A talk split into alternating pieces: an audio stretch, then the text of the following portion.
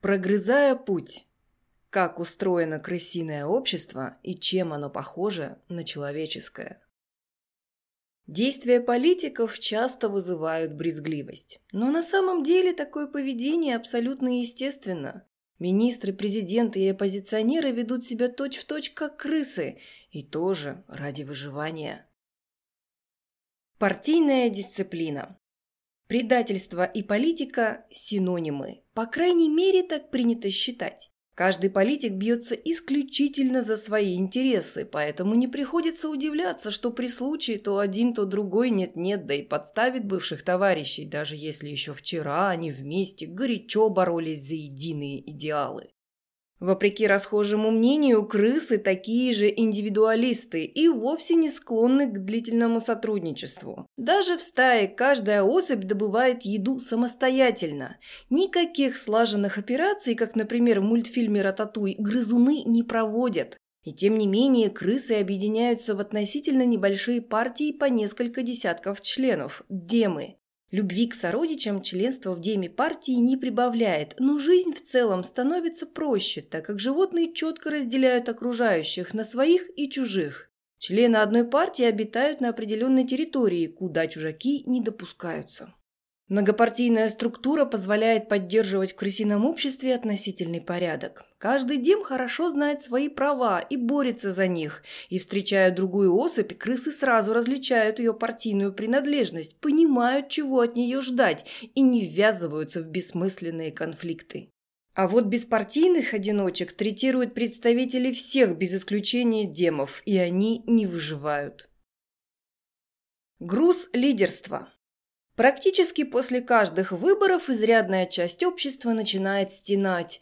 Как, ну как можно было выбрать такого человека?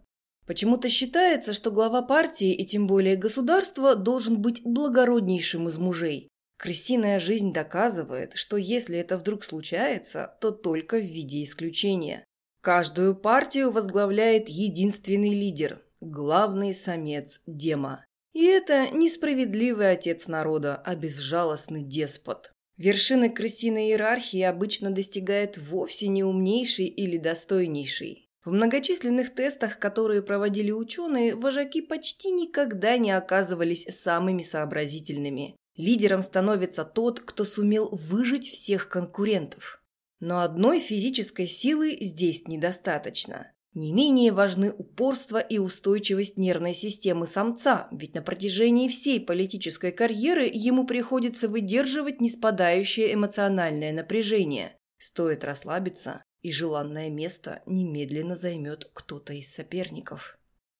Как и у людей, главные претенденты на место лидера – заместители вожака или субдоминанты. Когда главный самец рядом, они показно уважают его, уступая дорогу и не допуская никаких пререканий. Но стоит главарю отлучиться, и заместители немедленно начинают вести себя как хозяева, всячески третируя остальных. Именно прямые замы чаще всего становятся новыми вожаками. Почувствовав, что доминант подрастерял силу, они перестают подчиняться ему, огрызаются, нападают и даже могут убить. Но ближайшие соратники не единственный источник опасности. Едва ли не больше лидеров тревожат самцы, занимающие нижнюю ступень в крысиной иерархии. Угнетаемые всеми, грязные, с облезлой шерстью, они держатся на периферии и стараются не попадаться на глаза другим самцам.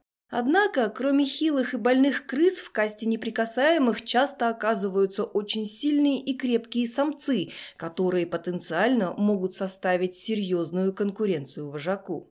Поэтому доминант действует на упреждение и, встречая одного из таких грызунов, немедленно набрасывается на него. Постоянная агрессия вожака делает жизнь притесняемых особей крайне тяжелой. Они не могут нормально искать еду и даже просто перемещаться. Застывание в бронзе. С годами любая, даже самая прогрессивная партия костенеет и становится ригидной. И это вовсе не показатель того, что партийные ценности никуда не годятся. Постепенное исчезновение гибкости – естественный процесс. Лидеры крысиных демов не хотят ничего менять в своей жизни, ведь они уже и так всего добились. Поэтому чем дольше главенствует самец-доминант, тем сильнее он опасается новых предметов на своей территории или изменений в обстановке. У других крыс новые предметы также часто вызывают настороженность, по крайней мере, поначалу. Они долго не решаются к ним подойти, а иногда даже могут покинуть обжитый участок.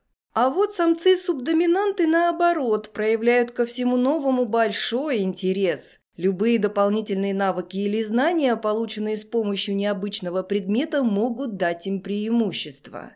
И кто знает, может именно благодаря этому замы однажды свергнут вожака. Голливудская улыбка Настоящие политики умеют всегда сохранять улыбку. Привычка демонстрировать прекрасные зубы в любых обстоятельствах вовсе не человеческое изобретение.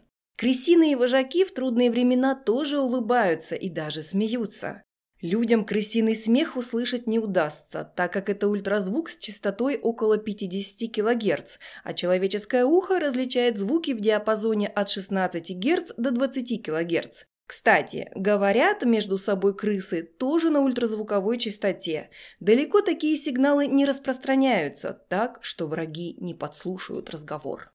Смех у крыс служит средством умиротворения и признаком дружеского расположения, а также является показателем психического и душевного здоровья, совсем как у людей.